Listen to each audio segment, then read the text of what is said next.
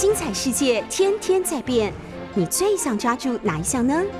跟着我们不出门也能探索天下事，欢迎收听《世界一把抓》。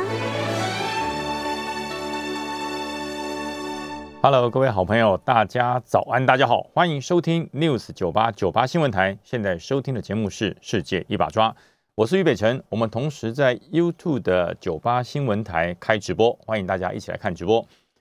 哇，今天哈，呃，出来是一个阴雨蒙蒙的天气，我不知道南部的天气好不好，应该是很好。我以前在南部服务的时候，曾经南部有将近四个月我没有见过下雨天呢、所以说南部是一个训练部队很好的地方，所以为什么这么多部队都在南部？不管是联训基地、步兵学校、炮兵学校，都在南部，因为天气比较好，比较呃有有利于这个军军队的一个训练。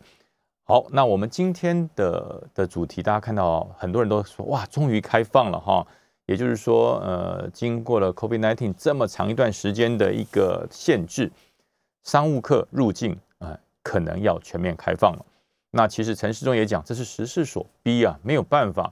呃，谁知道这个 COVID-19 这个新冠肺炎会会会影响人类这么久啊？所以下半年国门非开放不可。那很多人其实是在想一件事：我好久没有出国去旅游了，好久没有坐飞机去到处看看了，好久没有呃到全世界各地去哈、拍照，呃，到全世界各地去享受那种呃异国的风光，很久很久很久没有出去了。所以大家心里想，终于可以出国。可是，嗯，因为疫情来临之后，这个时候的出国跟没有疫情的出国，其实感觉是不太一样的。以前我们在搭乘飞机，其实出国的感觉哈，出国旅游、出国度假的感觉，从你离开家门啊到机场的这段路就已经开始算出国了。为为什么我要这样讲？因为你这个出国的旅游保险，从你离开家门就算就开始保险了。那可是现在呢，嗯，出国呢，你要戴口罩，要量体温。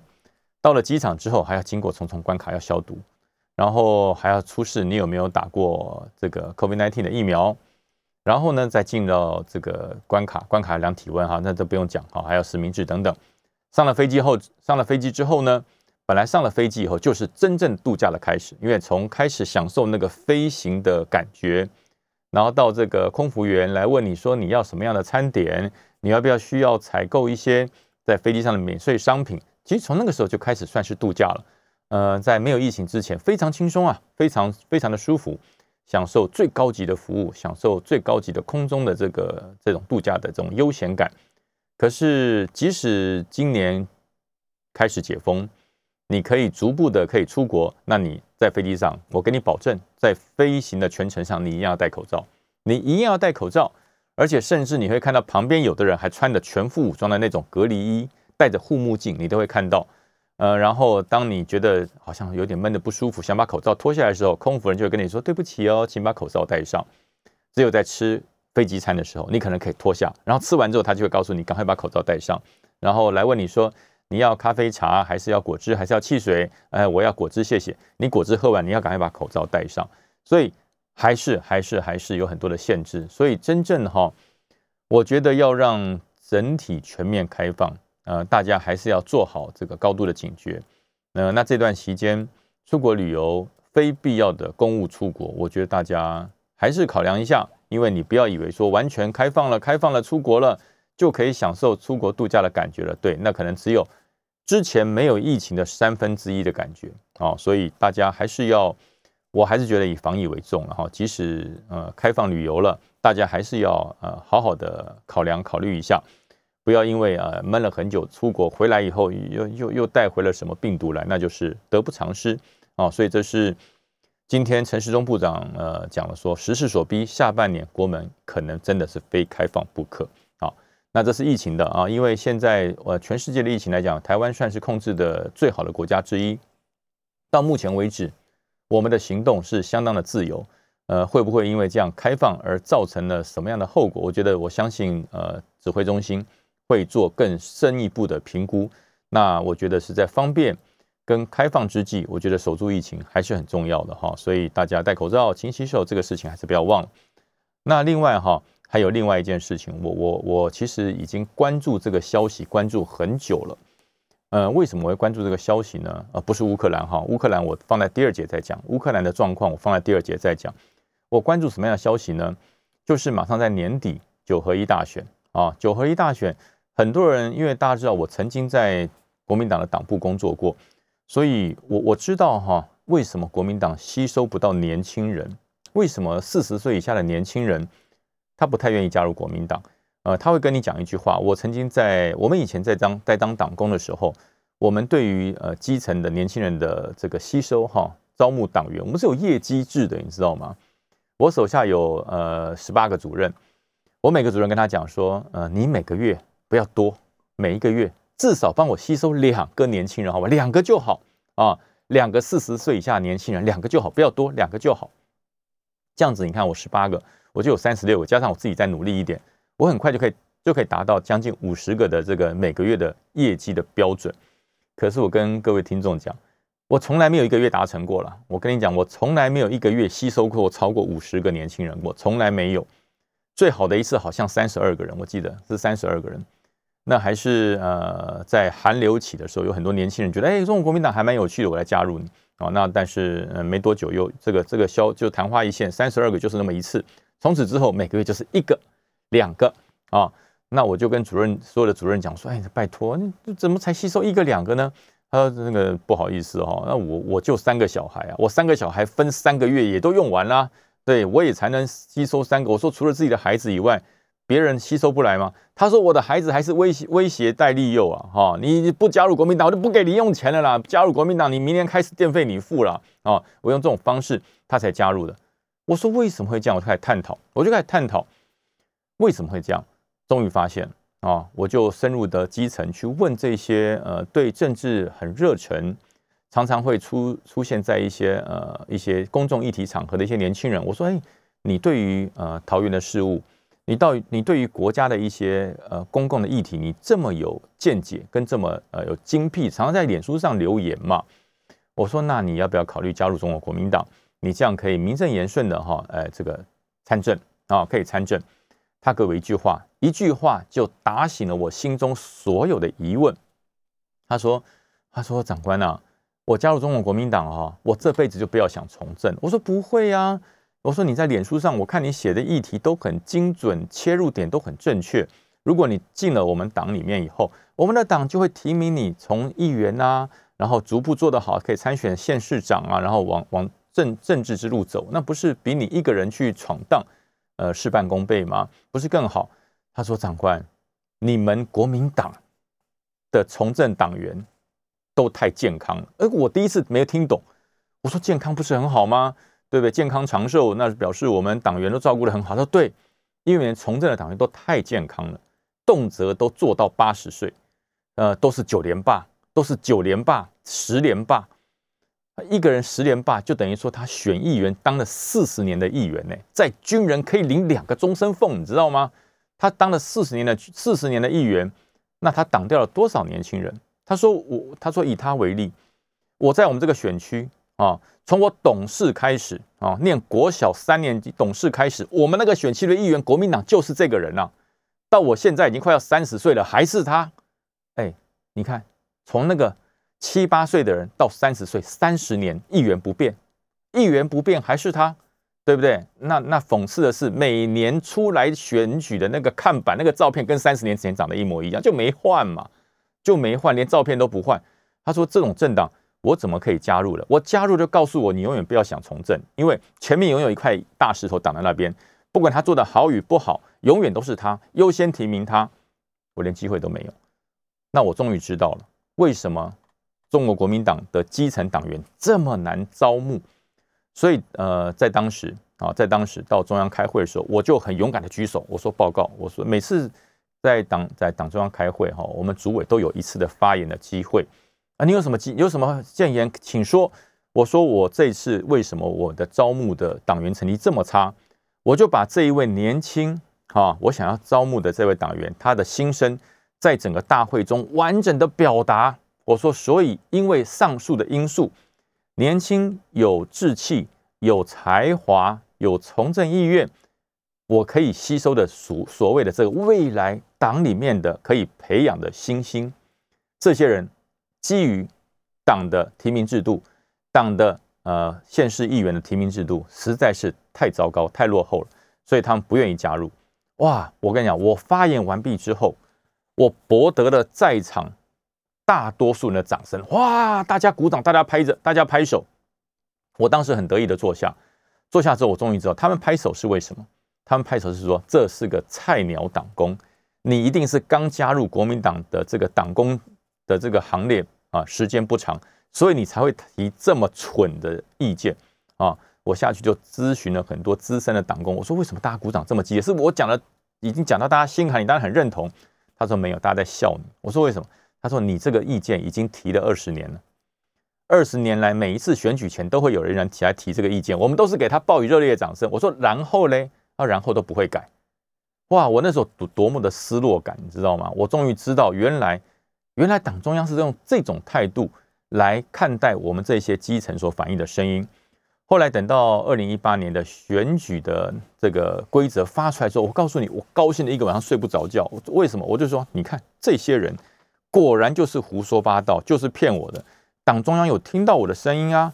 党中央怎么会没有听到我的声音？党中央真的听到了，而且也拟定了具体的做法。我就说你，我还打电话给这位先进，我说长官，长官，你搞错了，党中央没有你讲的那么差，党中央很好的。我给他做的建言，党中央都听到了。他说听到了什么？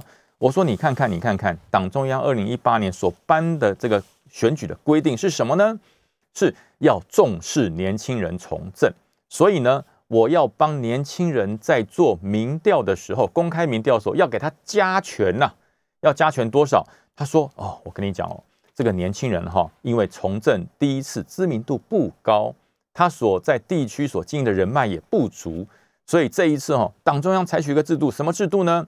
就是我针对啊，我们全国所有的区啊，我至少要采取一半以上的的这个选举人的这个地区，要给他实施新人加加增加名额，就是保障名额。我说你看，光是这保障名额这四个字，就把我的话听进去了吧？我说你看，他有尊重我啊，保障名额。哎，这位老哥就跟我讲说，哎。别急，你继续讲下去，我等下一一解答你。我说，你看，第一个有保障名额哦，这个给年轻人保障名额。第二个，我说更棒了。第二个就是说，如果你是第一次从政啊，你是第一次参选，第一次要参加市议员的参选，我给你的民调啊，增加什么？增加百分之三十的加权，就是我的民调有加三成。我说，你看多棒啊！如果说两个人旗鼓相当，老的就。就就被新的给比下来了，那新人就可以从政了。高老师，你看多棒！他说还有没有？我说还有，还有，还有更棒的哈。也就是说，呃，如果说你的年纪在三十五岁以下，再加三成，那就六成了嘞。第一次参选三成，第二次再再三成，不就六成了？我说那这个新人表示他，除非他是个阿斗，扶不起来，那个民调连三十趴都拿不到，或是连二十趴都拿不到，甚至连五趴都拿不到。啊，如果说这样的话，你看，哎，他加六成呢，加百分之六十，他不赢定了？哎，他说还有没有？我说还有还有，我说还有一个更棒的，就是我现在这个选区里面，如果这个选区现在我们国民党只有五席议员，五加一变六席，哇，为了新人再加一席，我说这不是更棒吗？又开辟了新人的这个舞台。这个长官就跟我说：“你讲完没有？”我说：“讲完，讲完了。”我还在很高兴的，兴高采烈，高兴的满头是汗啊！真的觉得太棒了，这个有救了，真。把我的声音听进去了，我还打算说，我说长官，我跟你通过话之后，我就要打电话给那个年轻的党员，告诉他，你看我三个月前要求你邀请你加入国民党，你不你不加入，现在国民党这么好的政策出来的，这牛肉你吃不到，我还想去打电话给他一下，说，他说你先别打，你先别打，等我帮等我帮你把这些规定解释完之后，你再决定要不要打，然后你也先不要这么高兴，等我把这个规定解释完之后哈，你再决定要不要高兴。我说好好好，我说想来来，你解你解释。好，第一个哈，我先解释那个“新人保障”这四个字。我说这四个字很容易保障，它有什么好解释的？我一听就知道，就是保障新人嘛。新人保障，保障新人，就是对新人事出善意。他说：“我告诉你，什么叫新人保障？就是 N 加一，那个 N，那个 N 是现有的市议员或县议员。例如说，这个选区现在已经国民党有五席的县议员了，那个叫 N 哦，N 是不能动的哦，N 是不能动的啊。”那加一呢？加一是留给年轻人去拼的，也就是这些资深的、现有的县市议员，就是 N N 不需要经过民调。我说哈，那加权什么意思啊？好，对嘛？你还没听我讲完嘛？这个现有的 N 席的议员是不需要经过民调，只要由县市国民党的这个议会的党团经过了决议，说我这些议员在这四年之内都表现得很好，都非常受选民的这个支持。然后呢，只要有市议会或者县议会的党团背书，这 N 席的现任的议员就直接提名，怎么样？绝了吧，棒了吧？这叫 N 哦，这叫 N 哦。啊，我说哈，这些恩席的人不需要经过民调。哎，他说也不尽然啊。我说那是有民调，他说有，也就是这恩席的四议员、县议员，如果不同意增加一，就是说不行，我这个选区五席已经已经国民党到极致紧绷了。我没有理由再能加一，我再加一的话，哈，我们这 N 可能会落选一个啊，我们这 N 席的老议员可能会有一个人会落选，所以呢，我们不同意加一啊，那不同意加一怎么办？哈，不同意加一才会产生啊，才会产生新人跟现任的议员一起混合去做民调，只有这个可能，只有这个可能。我说那那这这，我说这个事情根本不可能发生嘛，如果这个选这个选区里面。我 N 个议员不用经过民调直接提名，就是加一给年轻人，给新人去去厮杀。我当然我当然同意啊。如果不同意的话，变得我要去跟新人一起一起去做民调，新人又要加权，对不对？那我怎么愿意呢？所以这是玩假的，这是玩假的。然后新人里面呢更有趣，你新人不管加权多少，你都是新人打新人啊。什么叫新人？我定义的新人就是不是现任的市议员，你不是现任的市议员。来挑战都是新人嘛？可能你已经从二十三岁开始选市议员，选到现在都没选上啊，已经选了三次都没选上。对不起，在国民党定义里，你不算新人，你只要选过就不算新人。你只要选过市议员，你只要参选过，对不起，你不算新人，你就没有加成，你就没有加成。我说，哎呦，我说那怪难怪哦。我说难怪这个这这个这个所谓的优惠青年的这个选举的条款你会这么透彻，原来你是资深的党工。他说你了解了吧？你还要不要打电话去跟你那位你要招募的党员来做这个炫耀啊？我说不必了，因为这是骗人的，这是骗人的。所以呃，我二零一八年啊，我二零一八年我很用力，用了很多方式，用力的推出了啊几个新人啊，那也有部分的当选。那可是我期待的是，二零二二年啊，二零二二年朱立伦担任了党主席之后啊，能够把这个选举的规定变得更接近年轻人，更让年轻人有机会从政。其实并不是我我要讨好年轻人，我要讲一句话哈：年轻人不进来就没有办法新陈代谢，就没有办法新陈代谢。因为呃，资深的议员他不是做的很好很棒，是因为只有他，别人根本进不来。所以呢，他就一直站在那个地方，所以造成了国民党很多地方的议员一做就是五届、六届、七届、八届，听说还有人要挑战十届啊！十届就是四十年，你怎么能够推陈出新呢？你的政坛的能量怎么能够换血呢？你只有嗯，人家讲哈，今天早上我看了报纸说，台北市六十五岁的长者已经超过了台北市人口的百分之二十，所以台北市已经变成了超高龄社会。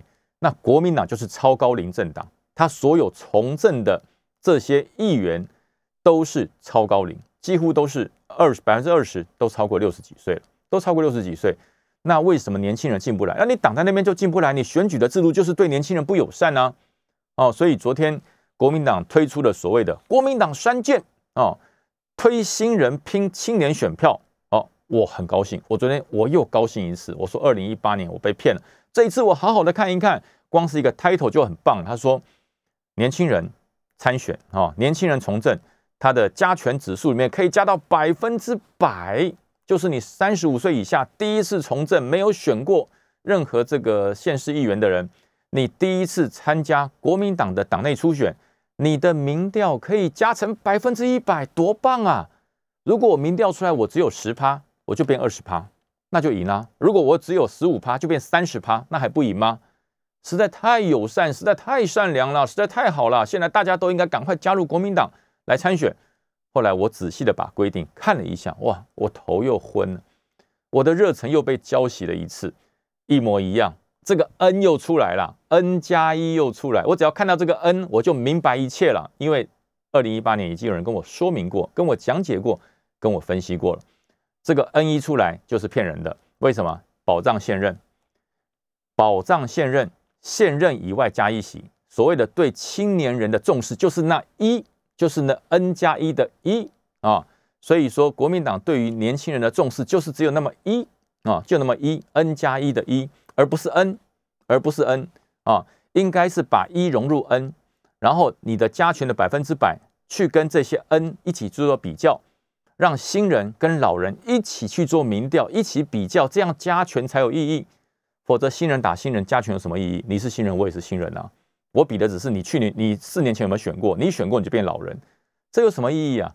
新人之间去分资深不资深，新人之间去分曾经选过没有选过，新人之间再去分三十五岁跟三十五岁以下，这这这叫什么友善？对不对？年轻人跟年轻人厮杀，为了抢那一，那你的 N 怎么不释放？你怎么不把 N 释放出来？你怎么不把最大的水库释放出来，让年轻人到大水库里面去努力去拼？对不对？强者胜出嘛，强者胜出。资深的议员，你都在地方打拼了十几年了。你的知名度、你的服务的深度、你对于选民对你的认识的程度，你会玩不过新人？你还怕他加百分之百？你还怕他加百分之百？如果你在地区服务了三十年、服务了二十年，你的知名度没有办法压倒性超过新人百分之百，那你是白做了，你是白做了，你是在消费这个职务。所以我觉得今天国民党这个国民党三件推出来之后，哈，我觉得我会哭泣，青年人会哭泣，大家都会难过。呃，下一段我还要跟大家来分析一下，包含了选中央选举提名委员会到底是个什么样的东西。我们休息一下，进广告。Hello，各位朋友，大家好，欢迎回到九八新闻台世界一把抓，我是于北辰。哇，上上一上一节我是非常的激动，为什么激动呢？因为真的哈，一个一一一个政党如果没有年轻人的支持，真的很难长久下去。你总不能老是指望着你的党员每一个人都活到一百岁，哎，真的是哈，真的是恨铁不成钢，心中感慨油然而生哈。那另外我讲到国民党呃成立了这个八人小组的这个中央选举对策委员会，这个委员会其实今年不是创举了，年年都有啊，这并不是什么创举，每一年都有，每一年都有这个中央选举对策委员会，就是希望提名能够采集体的决策，而不要一个人说了算。可是这个集体决策有没有用很重要啊！不要徒有一个委员会，年年都有，最后拍板定夺的都是在主席一个人身上，那这个就呃徒有形式没有成效。这样的选举提出来的人选会被大众所惊讶跟接受吗？原则上是不会的。那这一次。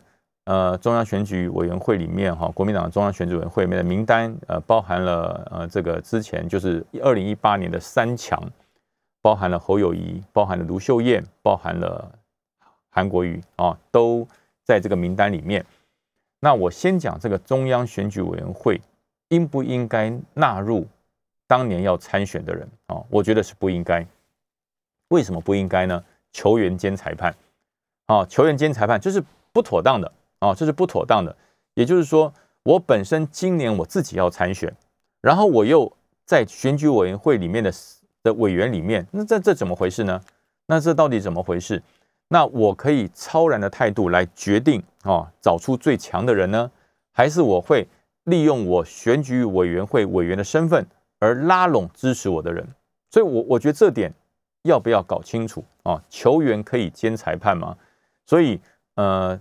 这个党部不清楚，所有的参选人清楚的很啊，所以当然除了韩国瑜没有呃否认说要呃要要要受邀来加入之外，呃，按照报纸的这个调查，包含了台中市长吴秀燕，包含了新北市长侯友谊，原则上都没有回应要不要参加，那也就是说很有可能会婉拒。呃，那人家讲说为什么要婉拒呢？呃，当然因为他要参选呢。我自己今年还要继续连任新北市长跟台中市长，然后我变成选举中央中央的选举委员会里面的一员，这不是很怪吗？这不是很奇怪吗？啊，所以以前的做法是不是这样？我我来跟大家讲哦，以前的做法，中央选举委员会里面，当然党主席一定在里面啊，然后呢，党的秘书长一定在里面，然后党党的一些政策会的一些执行长也应该在里面，因为他对于党的方向目标很清楚，他们是走中央方向，好是在中央的状况来做一个最后的决策。但是因为九合一选举是地方选举，有一个很重要的就是地方党部的主委。你国民党现是在各地方党部的主委，他平常就是在地方经营整体党务，经营整体政治人脉，对于呃议员、从政同源之间的分割协调，还有一些资源的分配，都是由他来掌握的。这一个人应该才是地方选举拍板定案的人啊，因为朱立伦也好，这个黄建庭也好，秘书长也好，你会比。当地的主委更了解当地吗？啊，你会比桃园的主委更了解桃园吗？你会比台南的主委更了解台南吗？你会比花莲的主委更了解花莲吗？不可能的，不可能的。所以国民党要学会一件事：你不管你的中央选举的提名的小组有多么样的权威，有多么样的具有凝聚力，你要充分的尊重地方的意见。也就是说。你要决定桃园的议员，你一定要问过桃园地方党部的主委；你要决定台南的议员提名，你一定要问过台南地方党部的主委。那至于县市长的提名，那我觉得县市长提名原则上哈，只有县市长，我是赞成现任优先，我是赞成县市长的国民党的党员或者是呃相关就是你的座位呃这个作为现任优先，我同意，只有县市长。因为县市长他是有任期限制，他只能做两届嘛。你再强再棒，选完两届你就不能再选。所以县市长我是认同现任优先啊，就是你现在侯友谊你是市长，那就优先提名你；卢秀燕你是台中市长，就优先提名你。我这点我我赞同，我完全赞同啊。县市长的部分我赞同现任优先，但是议员我不赞同，议员我不赞同现任优先，没有什么 N 加一的哈？为什么？因为议员没有任期的限制嘛，你要选十届，你要选八届，你要选七届，随便你，只要你选得上，都让你选。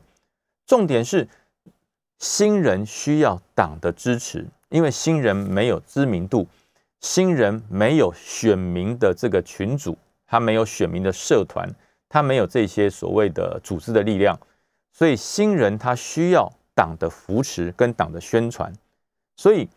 国民党现在已经力量已经不大了哈，不像以前国民党喊水水会动哈，喊路路会开，现在不一样了。现在国民党真的变小了，变小了，你要集中你党的力量去培养年轻人。那那些已经当了八届九届那些资深的议员，说句实话，放单飞他都选得上了。如果放单飞他离开党就选不上，这些人也白培养八届九届十届了。所以我觉得。资深的议员啊，资深的议员或是现任的议员，你不要再优先了，你要让他自己去努力。经过了四年的地方经营，你有服务处了，你有问政的舞台了，你有问政的途径了，而且你也参加过这么多的活动了。现任的议员，你还不能单飞吗？现任的议员，你还需要党部全力支持你吗？所以我觉得现任的议员，你可以给他适度单飞的状况啊，或者说你如果觉得你的党的支持度在这个地区，你只能只能够选上五员，那就是新人老人一起选，找出第一个找出来的人一定是可以用最久的啦，就跟我们选车子一样了，两部车子啊，价钱差不多，一部是名牌的，一部是一般的小牌子的，可是这两部车哪一部比较新？我告诉你，一样的价钱，一定选新车了。一定选比较新的，为什么？它开的比较久，它用的比较久嘛，啊，那等到新车开了几年后变老，它一样会被淘汰，这就是这样，很残酷的啊，这就是很残酷的。可是残酷的结果是要让这个组织更坚强，残酷的结果是要让这个组织能够能够绵能够永续啊，能够永续发展，而不是那种所谓的妇人之仁。哎呀，他已经帮党做了这么多年了哈，要继续让他做吧。那做到什么时候？做到他不想做为止？有这样的吗？有这样的吗？啊，有这样就不公平了，就不民主了。所以我觉得议员方面真的不应该这样做。议员方面，我觉得应该哈，呃，完全融入民主啊。那你说你这样讲有没有？我跟你讲有啦，我告诉你真的有。我以前在地方服务的时候，绿营就是这样做的，绿营就是这样做的。绿营哈，你看现在各地的绿营的议员都在选举，他们不管是老议员，不管是新的要挑战的议员，全部都在挂牌子。我就很好奇问他说：“哎，说你们老议员干嘛要挂牌子啊？你们就不是说直接参？哦，我跟你们不一样，我跟你们不一样。我们不管老人新人全部参加初选啊，而且新人的加成是玩真的，真的是加成哦。所以为什么你看，呃，民进党每年的地方党部的议员都会有好多新人出来选，大家觉得很奇怪吧？民进党到底有什么好处？民进党到底有什么优越的地方？”可以吸引这么多年轻人出来参政，而且好像他们挑战成功的几率很高哎，他们很容易就可以在初选的时候把老将给给换掉。那老将被换掉，他也不会觉得心中不爽，因为他年轻的时候也是这样换掉人家的，啊他年轻的时候也是这样换掉人家的。啊这个江山辈有才人出啊，一代新将换旧将，这很正常啊，这有什么不正常？所以他也不会觉得不平衡。因为他当时年轻的时候，也是透过这个机制，把老的给哦太除掉，他顶上老人的位置来选选上。那过了十年，过了十二年以后，他被新人换掉，他也很甘愿啊，他也很甘愿。那有没有人常青树一直干？也有啊，那就是够强，那就是够强，强者生存，叫适者生存。政治本来就是如此啊。所以我说，呃，为什么年轻人不愿意加入国民党？为什么年轻人都往绿营跑？懂了吗？重点在这里哦，重点在这里哦。所以，我真的，我我希望哈，我我也透过了很多的节目，都一直在大声疾呼。很多人说，你都离开国民党了，为什么你还呃这么样子给他做建议？所以我跟你讲，我不是一个专门在骂某一个党或班上专门在捧某一个党的人，我是为了民主必须要走下去。任何一个地方一党专政绝无好处。啊，一党专政绝无好处，所以一定要有一个制衡的力量。可是当我发现制衡的力量一直在衰退的时候，我会担忧，我会担心啊。为什么？因为中华民国只有一个，因为国家只有一个。当国家政治能力失衡的时候，一党专政，我告诉各位，那是一件很可怕的事。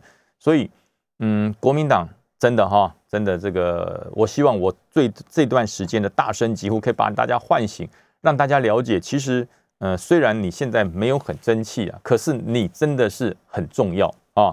你对于中华民国的政治的平衡，你对于中华民国地方政治的资源跟势力的分配，你具有举足轻重的地位。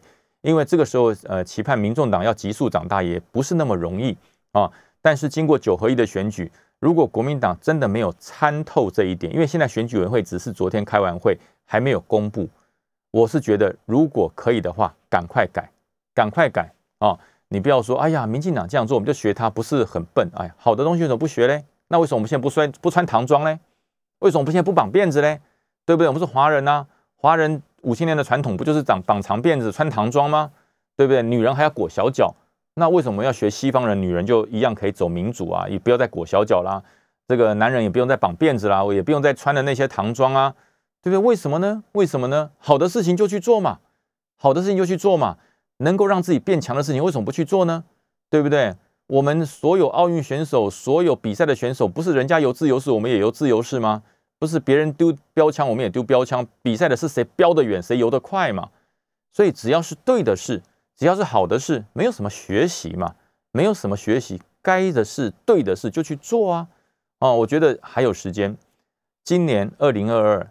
的九合一选举，如果国民党还是按照之前的方式因循苟且继续走下去，我告诉大家，二零二二国民党会会崩溃的很严重，因为没有年轻人在加入你了啊！你这个 N 加一的这个听来百分之百的优惠，现在已经很多很多人在私底下窃窃私语，可国民党就是这样，你只要是党员。你只要是组织里面的人都不敢大声讲话。我为什么敢大声讲话？因为我已经不是国民党了，所以我敢出来大声的说。可是我说完之后，很多年轻人会鼓掌。鼓完掌之后，如果国民党不改，他就是含着笑、鼓着掌离开国民党。那么未来你怎么继续啊担任我们中华民国政党平衡的能力呢？好，休息一下，进广告。下节来跟大家谈乌克兰。Hello，各位朋友，大家好，欢迎回到九八新闻台《世界一把抓》，我是于北辰。刚才跟大家讲到国内哈年底即将九合一选举，蓝绿阵营的一些选举的内初选内部的办法哈，呃，大家参考一下，看看有没有方式能够呃让这场选举变得更公平，更有办法有活力有朝气，那国家才有朝气，国家才会更好。那么我们现在关系到关心到国际上的一个课题哈，就是本来昨天讲了哈，这个拜登总统说据。可靠的情报，在二月十六号，俄罗斯会进攻乌克兰，哇，不得了啊！石油涨啊，黄金涨啊，对不对？股市跌啊，汇市崩啊，大家都疯了。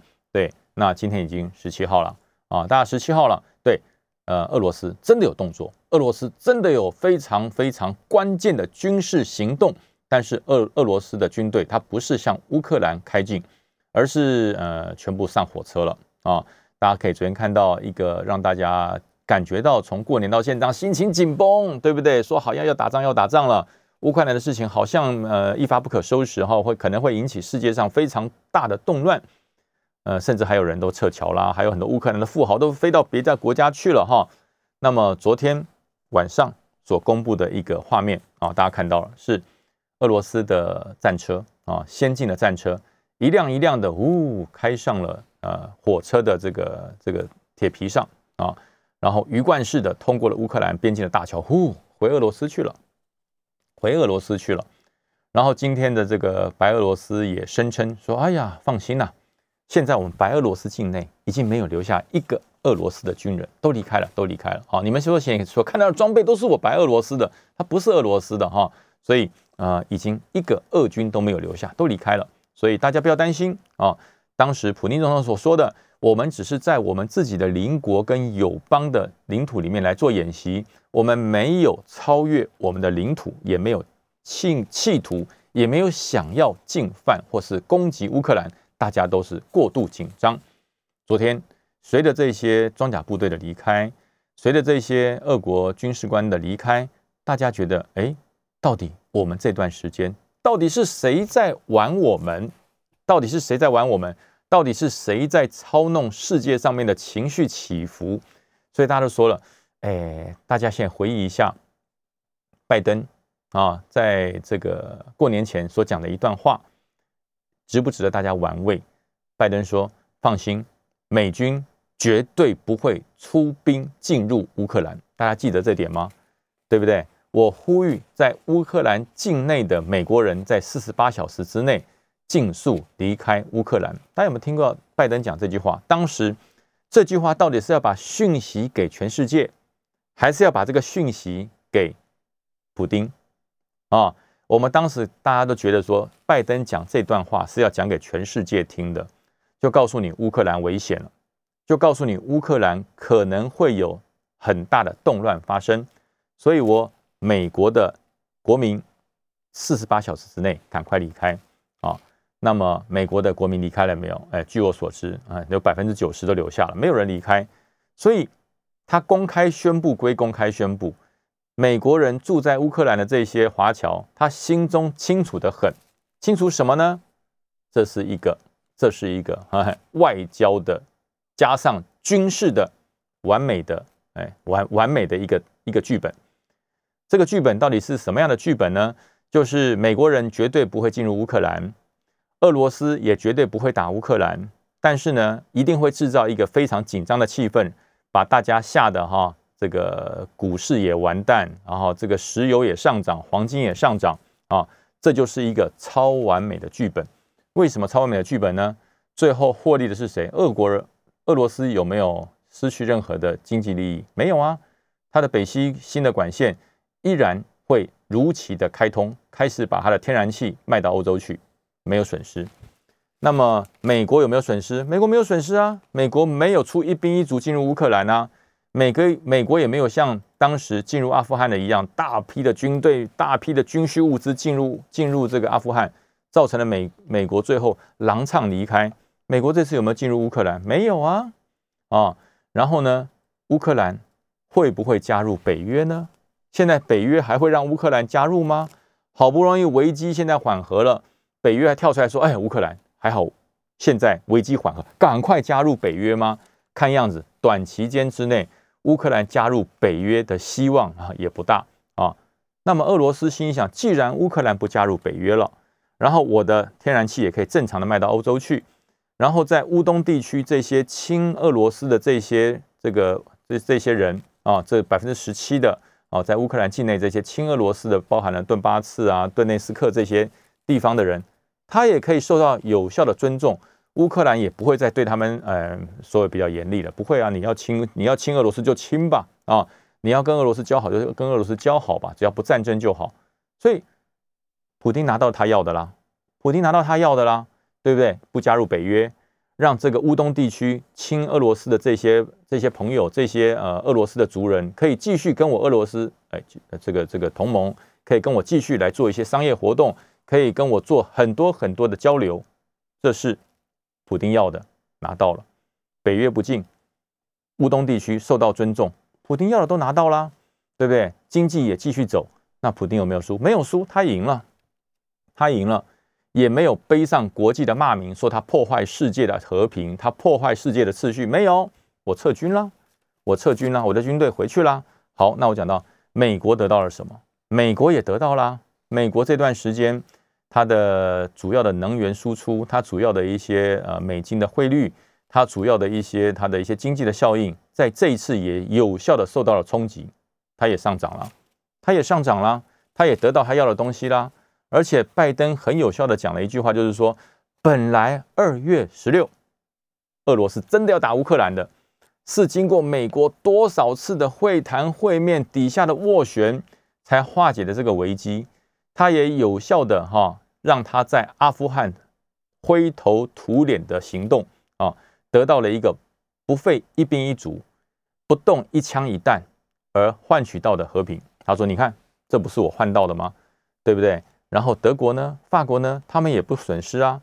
他们在加入北约的部队，他们加入北约的军队啊，也没有啊重大的损失。他的这个德国也可以继续接收来自俄罗斯北溪天然气管的天然气。然后可以卖到欧洲各地去，所以都不损失啊！啊，那最大的损失是谁啊？股灾啊，股灾啊！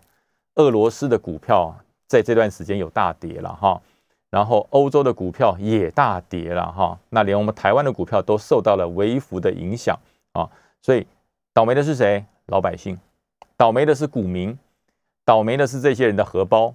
可是呢，对法国、对德国、对美国、俄罗斯来讲，整体的国力上的、国际关系上的、地缘战略上的，他们都赢啊，都赢。那么，呃，乌克兰呢？乌克兰当然是最可怜的哈，就是等于说打回原点了。本来这个赫伦斯基这个总统想要透过这一次加入北约，想要透过这一次跟俄罗斯一次切干净，成为呃欧洲真正的盟国的一员啊，那这个可能就暂时呃要再努力了啊。这是乌克兰的部分，但是乌克兰也不用灰心啊。